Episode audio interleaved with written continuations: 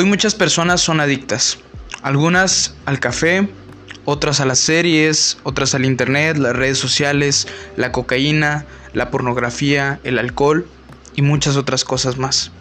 Lo cierto es que cualquier tipo de adicción, sea considerada menor o muy grave, a lo largo puede destruir tu vida. Uno de los estados de ánimo que acompañan a las personas que están pasando por una adicción es la tristeza. El día de hoy vamos a estar platicando aquí en el podcast de Misa de cómo superar la tristeza en medio de una adicción. Bienvenidos. Bueno, pues algunas personas que han estado trabajando ya desde algún tiempo puede que puedan estar confundidos. Sienten que a pesar de que están haciendo algo bueno para su vida, estar superando una adicción, se sienten tristes. Y no saben si están tristes porque comenzaron a consumir o se pusieron tristes después de haber consumido. Incluso algunos utilizan la droga o la adicción, cualquiera que sea, como una estrategia para combatir la tristeza. Pero esto solamente ayuda momentáneamente, como muchos lo han dicho. A la larga, simplemente los hace sentir más deprimidos.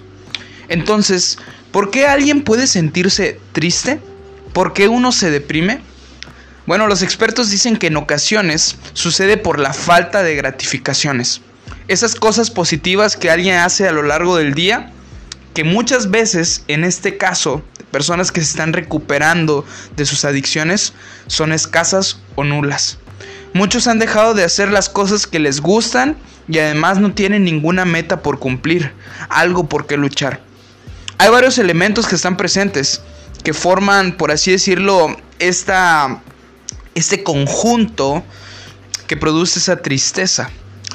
En primer lugar tenemos los pensamientos, también están las emociones y todo esto se conjuga con la manera en la que una persona se siente físicamente. Tanto los pensamientos positivos como negativos tienen un poder muy importante en la vida de las personas. Lo que piensa involucra también cómo me siento y asimismo esas sensaciones fisiológicas que se van a presentar en nuestro cuerpo. Pero la pregunta que nos planteamos al inicio es ¿cómo es que alguien se siente triste? No solamente vamos a entender cómo es que alguien llega a sentirse triste, sino también cómo es que alguien puede aprender a convivir con esa tristeza, poder superarla en medio de esta recuperación de su adicción. Y al día de hoy yo te quiero dar tres consejos prácticos de qué hacer cuando nos encontramos en este estado de ánimo. Lo primero es planear actividades gratificantes. Como lo mencionamos al inicio, la falta de esto es lo que muchas veces hace que una persona se encuentre en un estado de ánimo de demasiada tristeza. Y es que es lógico, porque en la vida anterior, cuando estaban presos de esta situación, de este vicio, la gratificación venía precisamente del consumo de esta droga o el estar metido en este vicio. Pero ahora puede que hay muchas cosas que no te resulten nada gratificantes. Y en medio de esto hay muchas personas entre ellos tus papás, amigos, tu pareja, el médico, el psicólogo, que te pueden sugerir cosas que te ayuden a sentirte mejor. Algunos te pueden decir, oye, pues al hacer ejercicio, aprende un nuevo oficio, métete a estudiar tal cosa, aprende un instrumento. Esas son las cosas que ellos consideran que te van a ayudar a sentir esa gratificación. Pero lo importante aquí no es lo que ellos piensan que te va a resultar gratificante, sino lo que tú en realidad crees que te va a gratificar. Al inicio incluso puede ser difícil identificarlo. No podemos hacer la pregunta, pero ¿qué es lo que me gusta? Antes solamente te interesaba estar en ese vicio, es claro. Ese era lo que te traía la gratificación que necesitabas. Y cuando estés en búsqueda de hacer estas actividades que te puedan producir esta eh, sensación eh, alegre de gratificación, va a ser un poco difícil. Porque tu cerebro va a decirte, esto no está tan bueno como lo que hacíamos antes. Pero no te des por vencido. A medida que lo hagas, que persistas en esta actividad, va a ser más atractivo para ti. Número 2. Expresa lo que sientes.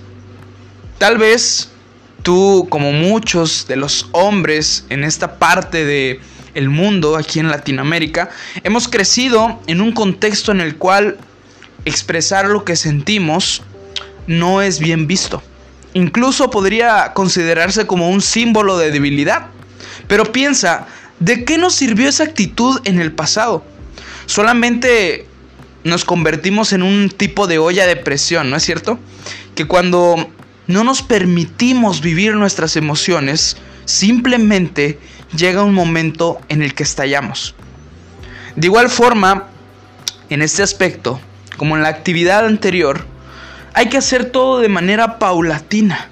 No se trata de contarle a cualquier persona todo acerca de ti, sino de ir con aquellas personas a las que realmente les tienes confianza y darte esa oportunidad, dar ese paso de fe de poder compartir con otros cómo te sientes. Créeme que eso te va a ayudar. Número 3. Trabaja en tu autoestima. Cuando alguien comienza a superar una adicción, hay una mezcla de pérdida de situaciones gratificantes, como ya lo hemos dicho. Pero también se entremezclan sentimientos de culpa y remordimiento. Alguien un día podría mirarse al espejo y decirse, ¿qué has estado haciendo todos estos años con tu vida? Pero aún con todo ello, recuerda que estás superando una adicción. Es una lucha.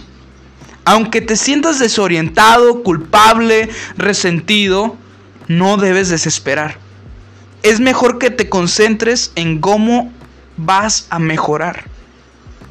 Puedes comenzar por recordar todas esas cualidades positivas que tienes, porque aunque no lo creas, sí las tienes. Esas cosas que en algún momento en medio de tu recuperación te han hecho sentir orgulloso u orgullosa. Y también esos logros que has tenido desde que comenzaste a recuperarte. Puedes incluso hacer una lista, repasarla cuantas veces sea necesario y comenzar a creértelo. Vas a ver que te vas a sentir mejor.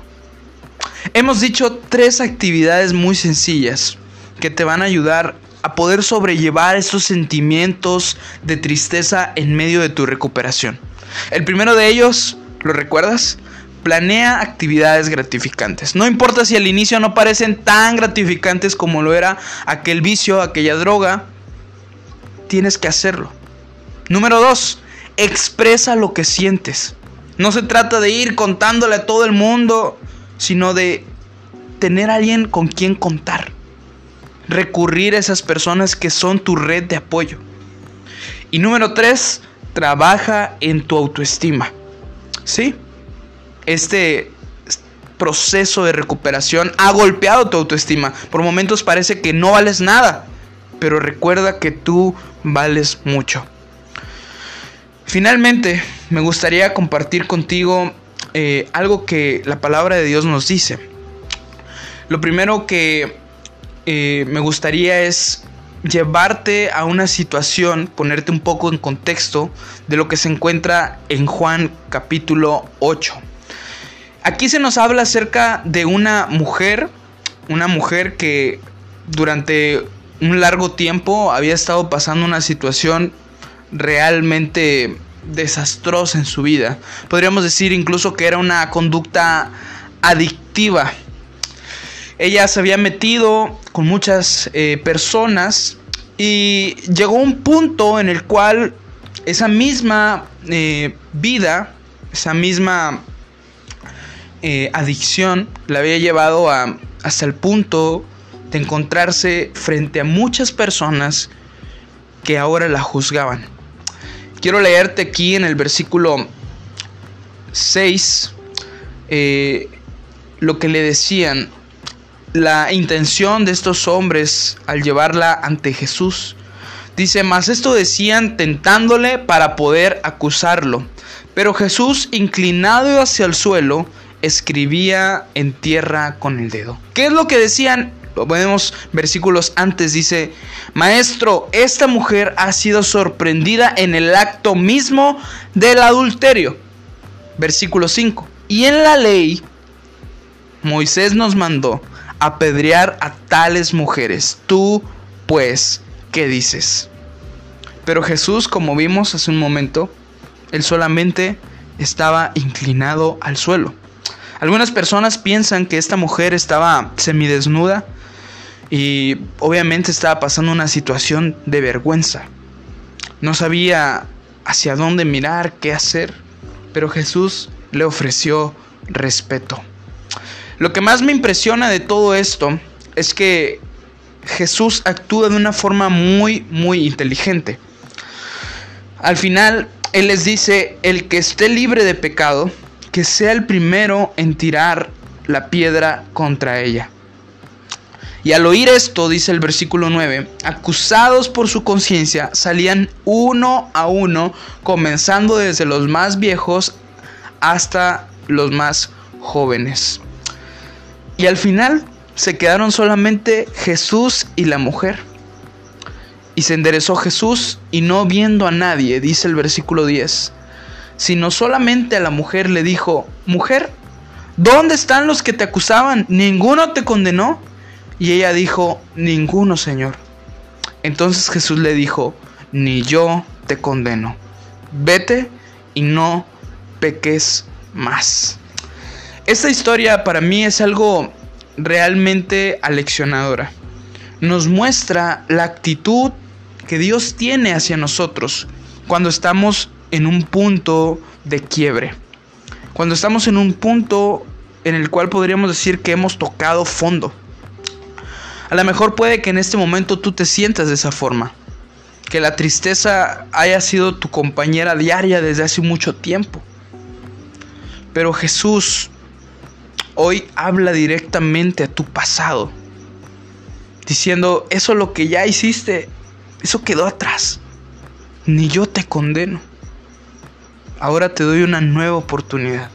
Mirando hacia el futuro, Él te dice, ni yo te condeno, vete y no peques más. El día de hoy, Jesús nos invita a superar la tristeza de su mano, a recordar que volver a esa adicción simplemente por sentirnos tristes no es una opción. Él hoy nos invita a hacer una carta a ese vicio y decirle a Dios de una vez por todas. Decirle, he decidido seguir a Cristo, no vuelvo atrás, no vuelvo atrás. Espero que el día de hoy, sin importar cuántas personas te juzguen, o incluso tus propios pensamientos de tristeza puedan condenarte, puedes recordar que Dios no te condena, que Él te invita a tener una vida nueva. Bueno, eso ha sido el podcast del día de hoy. Déjanos aquí qué es lo que te ha parecido, qué cosas te han servido para poder superar estos sentimientos de tristeza, de culpabilidad. ¿Cómo es que puedes ayudar a algún amigo que esté pasando por esa situación? ¿Y cuál de estos consejos es el que vas a implementar muy pronto? Este ha sido el podcast de Misa y que Dios te bendiga y que tengas un excelente día.